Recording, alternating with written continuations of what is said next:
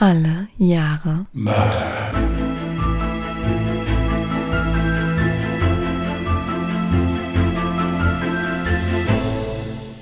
Herzlich willkommen zu Alle Jahre Mörder, der True Crime Podcast mit Christian, hallo.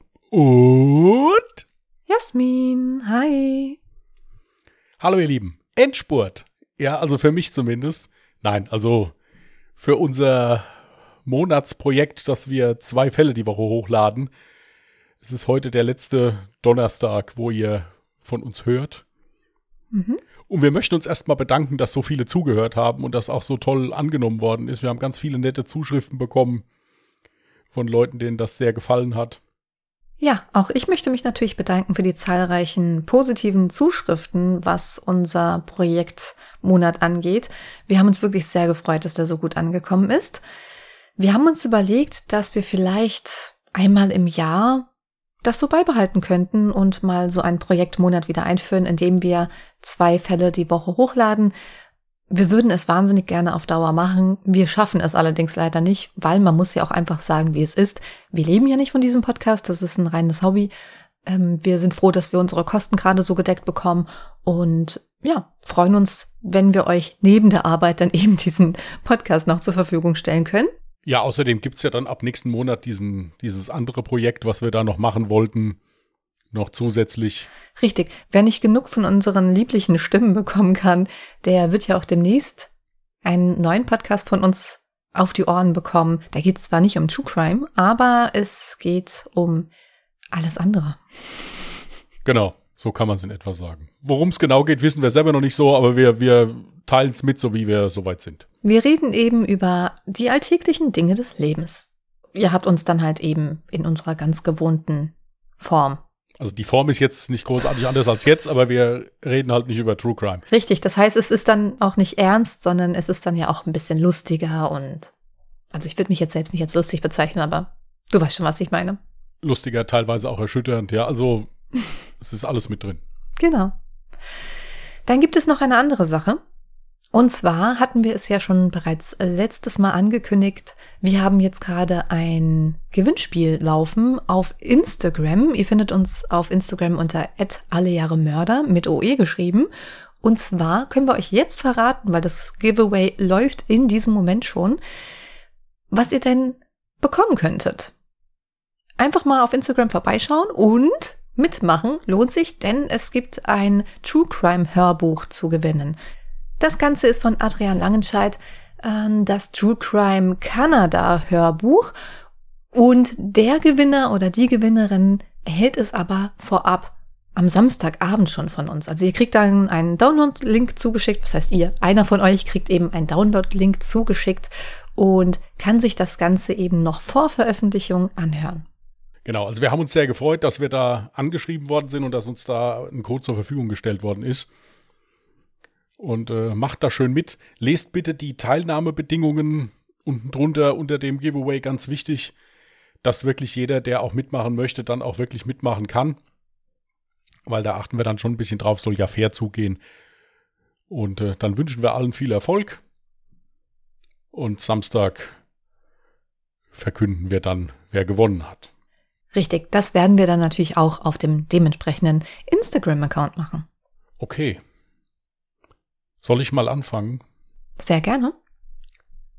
Ja, ich bin heute dran mit einlesen und ich muss sagen, dass der letzte Fall, den ich jetzt rausgesucht habe, doch ziemlich heftig war, muss ich sagen. Ich habe auch beim Schreiben zwischendurch Jasmin mal gefragt, ob sie mal gegenlesen könnte, weil es schon ziemlich heftig war, was ich da zu Papier bringen musste. Aus diesem Grund fangen wir auch schon gleich mit der Triggerwarnung an. Also in meinem heutigen Fall geht es um sexuellen Missbrauch und den Mord an einem Kind. Wer das nicht hören kann, der soll bitte mal eine Pause machen und sich das jetzt nicht anhören. Ansonsten fange ich an. Der Fall heißt Mord auf dem Schulweg, ist aus dem Jahr 1995. Und dann geht's los. Es ist der 3. November 1995 in Haldensleben.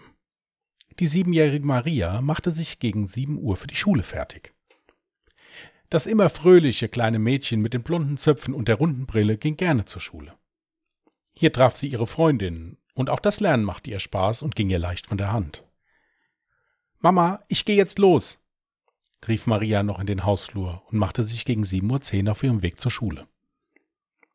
Der Weg war nicht weit, nur knapp 500 Meter waren es bis zur Grundschule von Marias Zuhause aus. Darum hatten Marias Eltern auch nie Bedenken, dass sie alleine zur Schule ging. Außerdem war sie ein zuverlässiges kleines Mädchen, auf das sich ihre Eltern verlassen konnten. Doch an diesem Tag sollte das Schlimmste passieren, was sich Eltern nur vorstellen können. Maria verließ ihr Zuhause und machte sich gut gelaunt auf ihren Schulweg. In Gedanken war sie schon bei ihren Freundinnen und freute sich auf den bevorstehenden Schultag. Sie bemerkte nicht, dass ihr nach kurzer Zeit ein Mann folgte, der sich dann auch rasch mit seinem alten Opel näherte. Als das Fahrzeug auf Höhe des Mädchens war, sprang er heraus und zerrte Maria zu sich in den Wagen. Maria hatte keine Chance, sich zu wehren. Sie wurde auf den Sitz gepresst und mit einer Wäscheleine gefesselt. Den Mund klebte ihr Entführer ihr mit Klebeband zu und drückte Maria anschließend in den Fußraum des verdreckten Autos. Er sprach nicht viel und setzte seine Fahrt mit dem völlig verängstigten Mädchen fort. Die Fahrt endete in einem Waldstück bei Wolfshausen.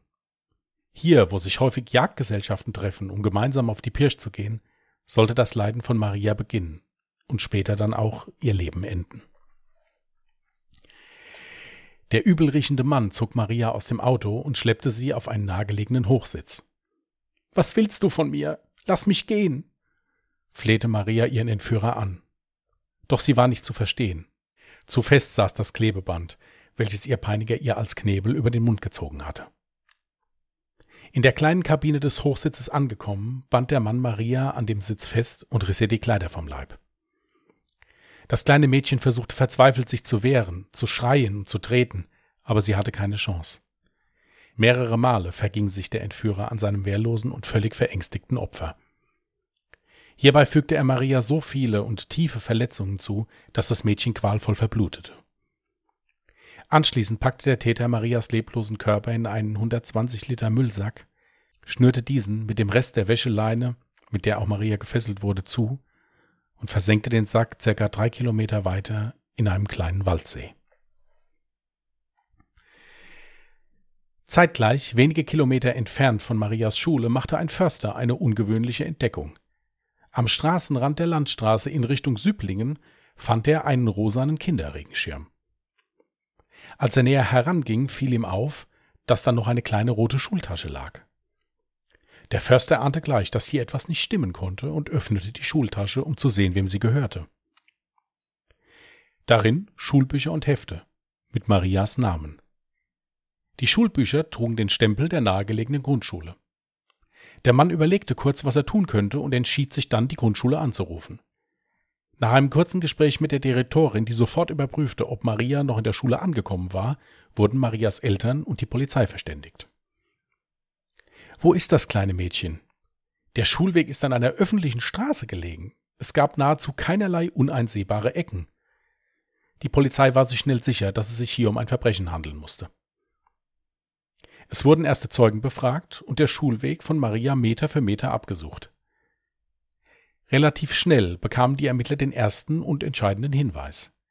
Ein 13-jähriger Schüler meldete sich bei der Polizei und gab an, Maria auf dem Schulweg gesehen zu haben. Sie war von einem Mann am Arm gezogen worden und habe sich gewehrt und geweint. Da der Junge den Mann allerdings für Marias Vater hielt und die Situation als alltägliche Quengelei abtat, dachte er sich nichts dabei und setzte seinen Schulweg fort. Und eben diesen unbekannten Mann, der mit Sicherheit nicht der Vater der kleinen Maria war, sollte der Junge nun dem Phantomzeichner des LKA beschreiben. Der Junge beschrieb hierbei einen Mann zwischen 35 und 45 Jahren mit Schnauzbart, er soll zwischen 1,75 Meter und 1,85 Meter groß gewesen sein, eine normale Figur und ein eher ungepflegtes Erscheinungsbild gehabt haben. Das Phantombild wurde schnell vervielfältigt und von den Behörden in Umlauf gebracht. Fernsehsender berichteten deutschlandweit über das Verschwinden der kleinen Maria und die Bevölkerung war schockiert. Die Polizei weitete ihre Suche nach dem vermissten Kind nun aus. Die Hoffnung, Maria noch lebend zu finden, schwand dabei allerdings immer mehr. Auch von einer Entführung gingen die Ermittler jetzt, wo schon mehr als eine Woche verstrichen war, ebenfalls nicht mehr aus. Ein eventueller Entführer hätte sich schon längst mit seinen Forderungen bei der Familie des Opfers gemeldet. Mehrere Hundertschaften der Polizei und etliche Freiwillige durchstreiften die Felder und Wälder rund um den Wohnort von Marias Familie auf der Suche nach dem Mädchen. Im Zuge dessen wurde ein kleiner Waldsee von Tauchern der Polizei abgesucht. Und hier, ein paar Meter entfernt vom Ufer, machten die Beamten eine grausame Entdeckung. Sie fanden die Leiche der kleinen Maria, eingepackt in einen Müllsack. Das Mädchen war auf das Schlimmste misshandelt und sexuell missbraucht worden. Etliche Blutergüsse und Blutungen überzogen den Körper der Leiche. Die größten Verletzungen wies das Kind im Intimbereich auf. Die Leiche war nahezu vollkommen entkleidet. Die restlichen Klamotten befanden sich ebenfalls in dem Müllsack, der mit Steinen besperrt war, um ein eventuelles Auftauchen zu verhindern. Der See wurde abgesichert und die Spurensicherung begann sofort mit ihrer Arbeit. Viel war es allerdings nicht, was die Ermittler sicherstellen konnten. Da der Sack schon über zwei Wochen im Wasser getrieben war, gab es keine Fingerabdrücke. Auch eventuelle DNA- oder Faserspuren waren aufgrund der Auffindesituation unbrauchbar. Zeugen gab es leider auch keine, da der See recht abgelegen war. Bei der anschließenden Obduktion kam heraus, dass Maria vor ihrem Tod das Opfer schwerster sexueller Misshandlung geworden war. Sie wies mehrere starke blutende Verletzungen im Intimbereich sowie multiple Abschürfungen und Blutergüsse am ganzen Körper auf. Alles in allem eine schlechte Ausgangssituation für die Ermittler und das mittlerweile eingeschaltete LKA. Es gingen zwar über 100 Hinweise aus der Bevölkerung ein, aber auch hierbei war keiner, der die Ermittler nur in irgendeiner Form weiterbrachte. Doch dann, zwei Tage nach dem Fund der Leiche, endlich ein wichtiger Hinweis. Ein Jäger meldete sich bei der Polizei und gab an, auf einem Hochsitz im Wald, circa drei Kilometer von der Fundstelle der Leiche, Blutspuren entdeckt zu haben. Die Polizei machte sich sofort mit der Spurensicherung auf den Weg und untersuchte den Hochsitz. Und die Ermittler wurden fündig.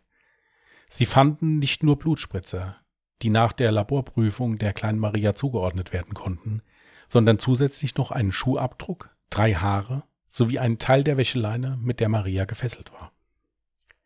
Auch den Müllsack zur Entsorgung ihrer Leiche hatte der Täter hiermit zugebunden. Leider war die DNA-Technik 1995 noch nicht in der Lage, ein genetisches Profil anhand der gefundenen Spuren zu erstellen, aber die Ermittler ließen sich nicht beirren und sicherten akribisch alle Beweise, die sie nur finden konnten. Mittlerweile wurde der öffentliche Druck auf die Polizei immer größer. Die Bevölkerung war zu Recht schockiert über den grausamen Tod des kleinen Mädchens und verlangte eine rasche Aufklärung. All dies war absolut verständlich, aber dennoch kam die Polizei jahrelang mit ihren Ermittlungen keinen Schritt weiter. Bis dann im Frühjahr 2001 große Fortschritte im Bereich der DNA-Typisierung gemacht werden konnten. So war es dem Labor des LKA mittlerweile möglich, anhand von Hautschuppen oder einzelnen Haaren eine Täter-DNA zu erstellen. Und dies sollte nun auch anhand der gefundenen Haare vom Tatort des Mordes an der kleinen Maria getan werden. Die Entscheidung hierüber war schnell gefällt, denn der brutale Mord an dem wehrlosen Mädchen hatte die ganze Polizei des Bundeslandes nie losgelassen. Auch Marias Eltern, die sich in der Zwischenzeit getrennt hatten, schöpften nun neue Hoffnung, dass der Mörder ihre Tochter nun doch endlich ergriffen werden konnte. Als das DNA-Profil aus den gefundenen Haaren vorlag, entschieden sich die Ermittler zu einem drastischen Schritt. Alle Männer aus dem Umkreis von 100 Kilometern, die zwischen 1950 und 1960 geboren waren, wurden zur Abgabe einer Speichelprobe geladen. Es waren etwas mehr als 2500 Proben, die die Beamten in den folgenden Wochen und Monaten abnahmen und zur aufwendigen Untersuchung ins Labor schickten. Bis alle Ergebnisse vorlagen und ausgewertet waren, vergingen noch einmal einige Jahre. Aber die Wartezeit sollte sich lohnen. Eine der Proben ergab einen Treffer. Die Probe des 49-jährigen Bernd M. stimmte mit dem Haar überein. Die Ermittler machten sich schlau. Wer ist dieser Bernd N.? Der arbeitslose Hilfsarbeiter war geschieden und Vater dreier Kinder. Zum Zeitpunkt der Überprüfung lebte er mit seiner Lebensgefährtin, einer Altenpflegerin, in einer gemeinsamen Wohnung in einer 200-Seelengemeinde unweit von Marias Wohnort entfernt. Hier gliederte er sich eher unauffällig ins Dorfleben ein. Bernd N. galt eher als einfach strukturierter, gefühlsarmer, lottriger Zeitgenosse. Dies lag vermutlich auch daran, dass er zu Zeiten seiner Ehe mit seiner damaligen Ehefrau und dem gemeinsamen schwerkranken Sohn in einer sehr heruntergekommenen Hütte gewohnt hatte. Die Ermittler waren sich nun sicher, den Täter gefunden zu haben. Bernd N. wurde zu Hause festgenommen. Er zeigte sich zu Beginn des Verhörs überrascht und wortkarg. Dies änderte sich jedoch im Laufe der Zeit und er legte ein umfassendes Geständnis ab. Ebenso gab er während des Verhörs zu Protokoll, dass er insgesamt 14 Jahre seines Lebens in einer Nervenheilanstalt verbracht habe. Und damit nicht genug. Er gestand im Zeitraum von 1996 bis 1999 elf weitere Sexualdelikte, die niemals zur Anzeige gebracht wurden. Was allen Beteiligten auffiel, war, dass Band N zwar Scham bei den Geständnissen, jedoch keinerlei Reue zeigte. Dennoch gab er an, dass er wisse, was ihm Zitat nun blühen würde. Am 23. März 2006 begann dann der Prozess gegen Bernd N. vor dem Landgericht Magdeburg. Hier musste sich Bernd N. nicht nur wegen der Tat an der kleinen Maria, sondern auch wegen elf weiterer Sexualstraftaten verantworten. Opfer dieser Straftaten sollen zwei Mädchen sein, die zu diesem Zeitpunkt das 14. Lebensjahr noch nicht vollendet hatten. Eine davon war Bernd N.s leibliche Tochter. Auch an ihr soll er sich wiederholt sexuell vergangen haben. Das Kind hatte sich unmittelbar nach der Verhaftung des Beschuldigten ihrer Mutter anvertraut. Des Weiteren gab Bernd Enns ahnungslose Lebensgefährtin an, dass Enn zu Hause zu massivsten Ausrastern neigte und auch vor körperlicher Gewalt nicht zurückschreckte. So wurde auch zu Protokoll gegeben, dass er seine Tochter des Öfteren mit einem Stromkabel ausgepeitscht habe. Auch erklärte N im Zuge seiner Verhöre, dass er in der ehemaligen DDR bereits wegen Sexualdelikten in Haft gesessen habe. Aufzeichnungen hierüber gab es jedoch keine. In Bezug auf den Mord an der kleinen Maria sagte Bernd N. aus, dass er sich spontan dazu entschlossen habe. Das Mädchen sei ihm auf der Fahrt durch die Straße von Marias Wohnort aufgefallen und er habe sich entschlossen, sie zu entführen. Den späteren Tatort und den Entsorgungsort der Leiche habe er nach einiger Suche ebenfalls spontan gewählt. Zu ersten Übergriffen seitens des Täters soll es nach seinen Aussagen auch schon während der Autofahrt gekommen sein. Ebenso gab Bernd in an, dass Maria schon ihren Verletzungen erlegen war, bevor er sie in den Müllsack legte. Einen Beweis hierfür konnten die Ermittler allerdings nicht antreten oder er wurde nicht veröffentlicht. Während des gesamten Prozesses schwieg der Angeklagte, der nahezu immer mit gesenktem Haupt neben seinem Verteidiger saß. Dieser las eine Erklärung von Bernd N. vor, in denen er sich zu allen Taten bekannte. Auf die Frage des Richters, ob die Erklärung korrekt sei, entgegnete Bernd N. lediglich ein leises Ja. Auch in seinem Schlussplädoyer gab der Verteidiger von Bernd N. zu Protokoll, dass sich sein Mandant darüber im Klaren sei, dass ihn die Höchststrafe erwartete. Am 7. April 2006 verurteilte das Landgericht Magdeburg Bernd N. zu lebenslanger Haft mit anschließender Sicherheitsverwahrung. In einem späteren Interview zeigte sich Marias Mutter erleichtert über das Urteil und gab an, dass ihre Tochter nun endlich in Frieden ruhen könne. Ja, du hattest es ja schon angekündigt. Ein ganz schön heftiger Fall. Ich gehe auch mal stark davon aus, dass du auch sehr bemüht warst, einige Dinge nicht zu detailreich anzugeben. Was ich jetzt gerade noch viel schockierender fand, ist die Tatsache, du hast ja auch von keiner Mordwaffe gesprochen. Das heißt, er muss sie ja bei der Misshandlung selber so schlimm verletzt haben. Ja, also es war im Prinzip so, ich hatte eine Dokumentation darüber geguckt und dann hatte ich noch gedacht, komisch, es wird überhaupt nicht gesagt, wie das Kind jetzt zu Tode gekommen ist. Und dann habe ich angefangen, halt Artikel zu lesen und zu gucken. Und in einem Artikel hat die Staatsanwaltschaft dann gesagt, das Kind ist verblutet. Mhm. Und es gab jetzt auch keinerlei Anhaltspunkte dafür oder es wurde nirgendwo geschrieben, dass er jetzt irgendwie mit einem Messer oder sonst irgendwas. Nee, das Kind ist seinen Verletzungen erlegen. Aber gleichermaßen hast du gesagt, es konnte nicht zu 100 Prozent gesagt werden, ob das Mädchen schon tot war, bevor sie in den Müllsack gelegt wurde. Nein, konnte nicht zu 100 Prozent gesagt werden. Das fand ich auch, also schrecklich die Vorstellung. Jetzt muss man dazu sagen, es ist hier auch nicht sonderlich viel veröffentlicht worden, was ich überhaupt nicht schlimm finde. Ja, es muss hier nicht detailreich geschrieben werden, was mit dem Kind passiert ist.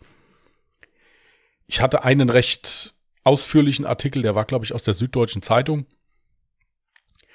wo das alles jetzt drin stand, was ich hier halt eben so erzählt habe. In der Dokumentation selbst ist zum Beispiel gar nicht großartig darauf eingegangen worden. Ja, ich fand's halt nur heftig. Ich habe auch lange hin und her überlegt, wie ich es schreibe, ob ich es mit reinnehme und wenn ja, wie. Aber es gehörte halt dazu. Hm. Ja, und deswegen habe ich es jetzt mit reingenommen. Ich muss aber dazu sagen, dass ich mich hierbei, ja, also natürlich fühlt man sich jetzt nie wohl, wenn man äh, über Morde schreibt oder so, aber hier, das fand ich schon ziemlich heftig. Vor allen Dingen halt auch diese äh, unheimliche Brutalität. Ja, du sagtest ja auch, dass er angab, dass er in einer Nervenheilanstalt zuvor untergebracht war. Weißt du denn auch warum? Nein. Das ging daraus nicht hervor. Scheint aber alles auch in der ehemaligen DDR noch gewesen zu sein, hm. wo es generell schwierig ist, solche Sachen herbeizubekommen, genauso wie auch irgendwelche Strafakten oder sowas, hm.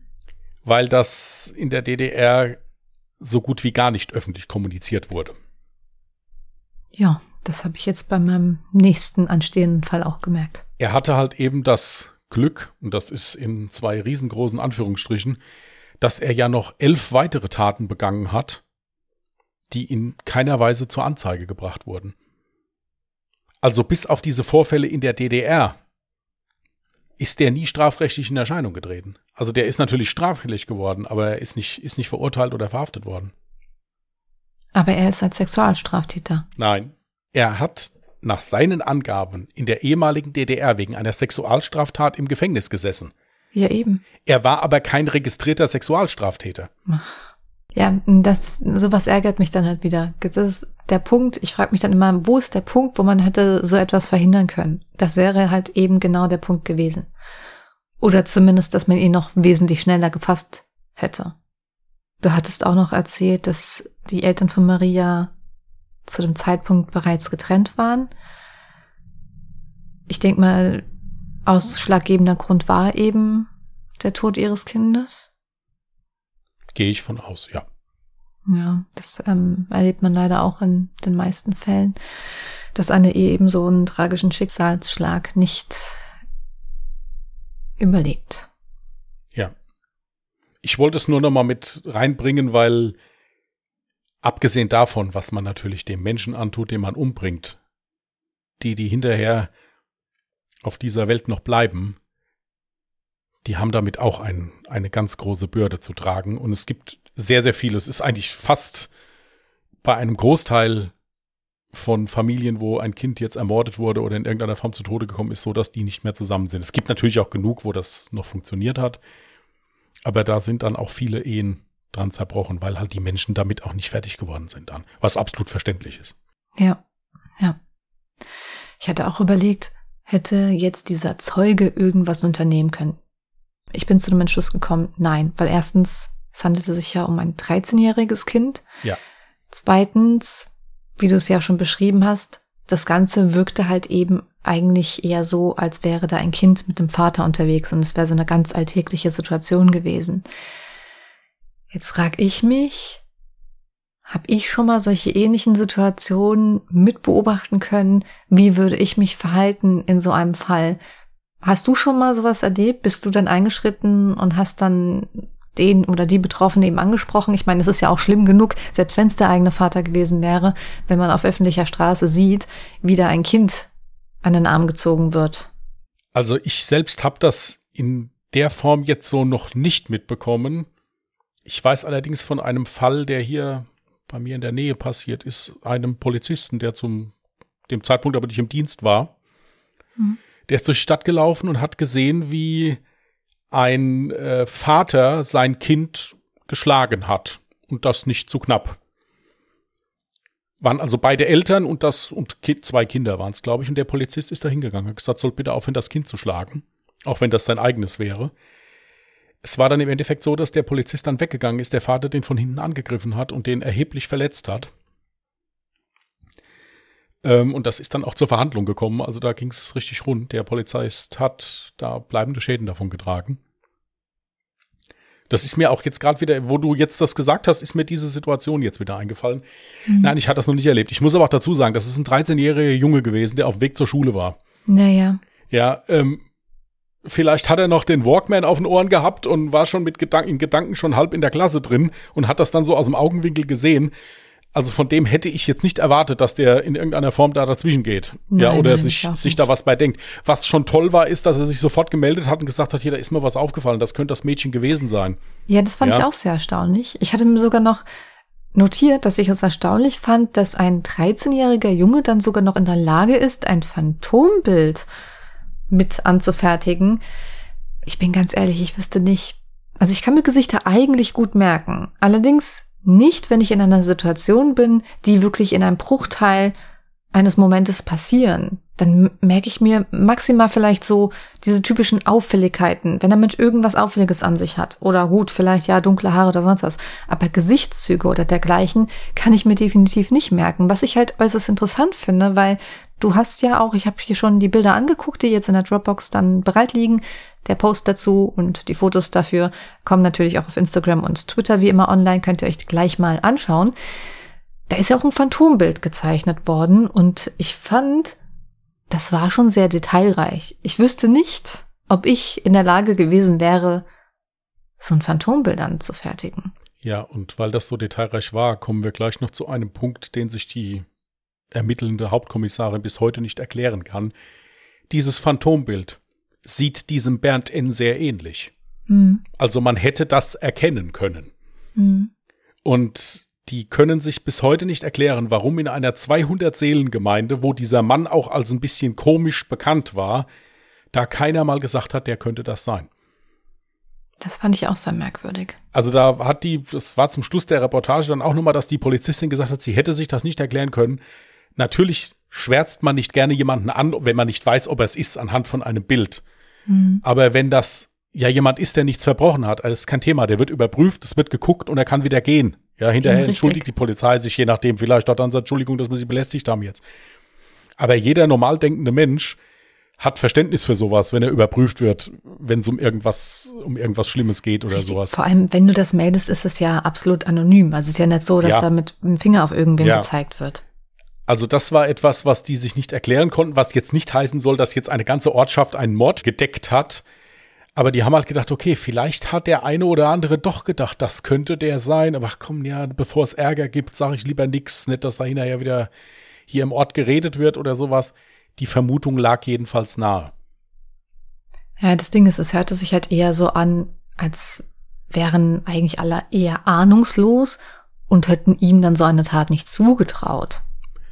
Ja, das war wohl auch so. Also das Gericht hat auch der Mutter, also der Lebensgefährtin, abgenommen, dass sie jetzt von der Tat nichts wusste. Worüber man dann natürlich hinterher wieder reden muss, ist, dass, wenn die Mutter von äh, Misshandlungen der Kinder wusste, warum da nicht eingeschritten worden ist. Da muss man sich dann auch wieder drüber unterhalten. Aber da habe ich auch nichts mehr drüber gefunden. Mhm. Es ist halt prinzipiell so gewesen, äh, dass der halt im Prinzip erhebliche Straftaten begangen hat, die niemals zur Anzeige gebracht worden sind. Ja, also alleine im Jahr 96 bis 99 elf Vergewaltigungen oder Fälle von sexuellem Missbrauch, die nicht niemals angezeigt worden sind. Es hat sich niemals ein Opfer gemeldet oder sowas. Es hörte sich jetzt für mich so an, dass es zwei Opfer gegeben hat. Also die eigene Tochter, also natürlich Maria, aber darüber hinaus eben die eigene Tochter und noch ein weiteres Mädchen. Ja. Ob es jetzt sich auf elf Personen beschränkte oder ob es nur elf Fälle waren, also in Anführungsstrichen nur natürlich, hm. das kann ich jetzt nicht beurteilen. Das ging auch aus den Artikeln nicht hervor. Also der ist zusätzlich nochmal, weil es auch das, diese äh, Bekanntmachung vom Gericht, kann man auch online lesen. Mhm. Der ist wegen dem Mord an der Maria und wegen elf Fällen des schweren sexuellen Missbrauchs und der Vergewaltigung, unter anderem an nicht unter 14-jährigen äh, äh, verurteilt worden. Okay. Vor allem ist es auch einfach wahnsinnig traurig, dass sich die Tochter der eigenen Mutter nicht anvertraut hatte in Vergangenheit. Vielleicht wäre das der Punkt gewesen, wo die Mutter dann, also was heißt vielleicht, ich gehe stark davon aus, dass die Mutter das dann gemeldet hätte. Klar, schwierig, das jetzt zu sagen, weil sie ja die anderen Misshandlungen, jetzt körperliche Gewalt wie Auspeitschen mit Stromkabel hattest du ja erwähnt, dass sie sowas jetzt nicht dann gemeldet hat oder nicht ihren Mann deswegen verlassen hat. Aber ich glaube, spätestens bei dem Thema, also wäre jede Mutter, glaube ich, diesen Schritt gegangen, hätte das Ganze gemeldet. Ja, das ist halt wieder dieser Satz, wenn das Wörtchen wenn nicht wäre, ja. Ich meine, wenn der gegenüber seiner Tochter zu Hause zu solchen Gewalttaten geneigt hat, dann weiß man ja halt auch nicht, ob die Mutter oder die Lebensgefährtin dann nicht vielleicht auch Opfer von Gewalt wurde. Ja, davon gehe ich aus. Das er schien ja ein gewalttätiger Mann gewesen ich- zu sein. Ja, ich würde da jetzt auch mal von ausgehen. Äh, die Ermittler haben also, wie gesagt, auch dann in Interviews später gesagt, es wäre so gewesen, dass der sich schon geschämt hätte, dass er verhaftet worden wäre. Aber dass der jetzt gesagt hätte, ich bereue das, was ich getan habe, oder gar unglücklich darüber war, das wäre nicht der Fall gewesen. Auch während des ganzen Verhörs nicht. Mhm. Es wäre ihm unangenehm gewesen, darüber zu reden, aber jetzt, dass man, dass er sich hingesetzt hätte und gesagt hätte, hier, Entschuldigung, das ist eine krankhafte Neigung, ich finde das ganz schlimm, das war nicht der Fall. Zum Glück konnte er noch geschnappt werden. Ja, mal wieder durch die Genanalyse. Ein Verrückter weniger, der draußen rumläuft. Ich finde, bei solchen Fällen merkt man uns, glaube ich, auch an, dass die uns, also sobald irgendwie Kinder involviert sind, dass die uns sehr nahe gehen. Weißt du, woran ich das jetzt auch gerade schon gemerkt habe? Normalerweise, wenn wir uns gegenseitig den Fall dann vortragen und aufnehmen, dann kommt es ja immer hin und wieder zu lustigen Outtakes, weil wir dann halt auch einfach anders draus sind, keine Ahnung. Deswegen, also wundert euch nicht, es wird zwar Outtakes geben, bevor der Fall losgegangen ist, glaube ich, und ein paar Versprecher, Ja. aber die Outtakes werden jetzt nicht so immens ausfallen diese Woche. Die Outtakes und die Fotos zu dem Fall werdet ihr direkt auch auf Instagram und auf Twitter finden. Ihr findet uns auf Instagram unter @allejahremörder mit OE geschrieben und auf Twitter unter @allejahremorde. An der Stelle vielleicht nochmal der kleine Hinweis. Noch läuft auch das Giveaway zu dem Hörbuch True Crime Canada von Adrian Langenscheidt. Ja, wenn ihr uns eine E-Mail schreiben wollt, könnt ihr das gern auch machen. Kontakt at allejahremörder.de Mörder mit OE geschrieben. Ich habe dich gerade gar nicht dazu aufgefordert. Ich bin gerade erstaunt. Ja, ich wollte, wollte einfach mal zuvorkommend sein. Ja. Sehr Außerdem habe ich ja jetzt auswendig gelernt. Es ist ja jetzt schon fast gar keine Arbeit mehr. Ja. ja. Ich Sehr überlege mir das Twitter-Profil auch noch drauf zu schaffen. ähm, nein. Also in dem Sinne, wie Jasmin schon gesagt hat, jeder Mord ist heftig, den wir vorlesen und überall ist immer jemand, mindestens eine, ein Mensch zu Tode gekommen. Aber dennoch fand ich das hier wirklich heftig, muss ich sagen. Und es war ein Fall, den ich sonst auch großartig noch nirgendwo jetzt in Podcasts oder so gehört hatte. Ich habe deswegen auch den äh, Familiennamen von der Maria weggelassen. Einfach so ein bisschen aus Pietät finde ich auch, das tut auch nichts zur Sache. Mhm. Und äh, ja, wie gesagt, die Bilder, die in der Dropbox sind, da seht ihr zum einen diese Phantomzeichnung und zum anderen, es gibt sehr wenig, äh, eigentlich, es gab überhaupt keine Medienaufnahmen vom Täter. Eine habe ich gefunden. Mhm.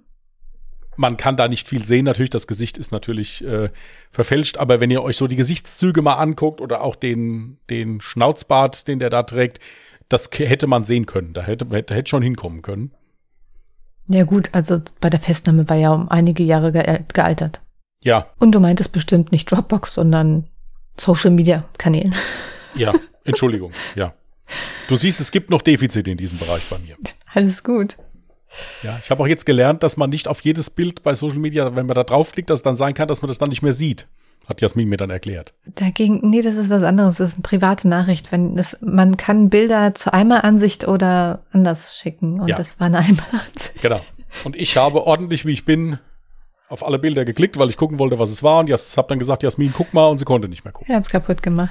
Aber wir konnten es lösen. Also Jetzt hatte fast kein Giveaway. Kannst ruhig sagen, Ja. worum es geht. Es hatte fast Ja. kein Giveaway gegeben. Genau, genau, genau. Aber macht euch keine Sorgen, es ist alles in Ordnung. Ich habe ab jetzt keinen Zugriff mehr auf den Instagram-Account, also es kann nichts mehr passieren. Ja? Alles gut, alles wunderbar. Gut, ihr Lieben. Dann würde ich mir mal ein neues Jahr auslosen. Mhm. Auch das hätte man natürlich vorbereiten können, aber gut, äh, ihr wisst ja, wie es ist.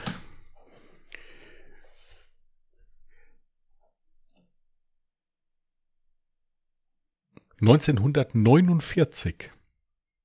Gut, ich war jetzt ein bisschen verwirrt. Wir hatten bislang noch keinen Fall, der so weit zurückliegt und ehrlich gesagt, Mutti, unsere beste und einzige Praktikantin, hat ihre Liste, also die Tabelle ab 1950 angelegt. Ich wusste gar nicht, dass wir so weit zurückgehen. Ab wann machen wir unsere Fälle?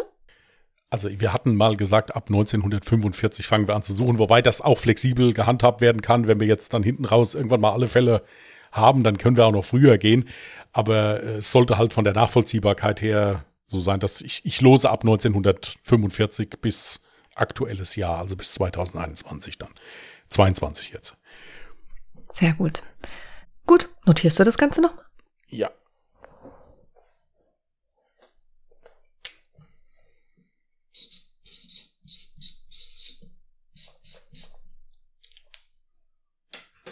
So. Sehr schön. Mein Magen hat auch schon geknurrt. Es ist Zeit zum Essen. Gut, dann macht's gut und tschüss. Nein. Ähm. Wir hören uns diesen Sonntag noch einmal. Genau. Dann ist Jasmin dran. Dann wünschen wir euch eine schöne Restwoche. Lasst es euch gut gehen. Macht mit beim Gewinnspiel. Wir drücken allen ganz, ganz fest die Daumen.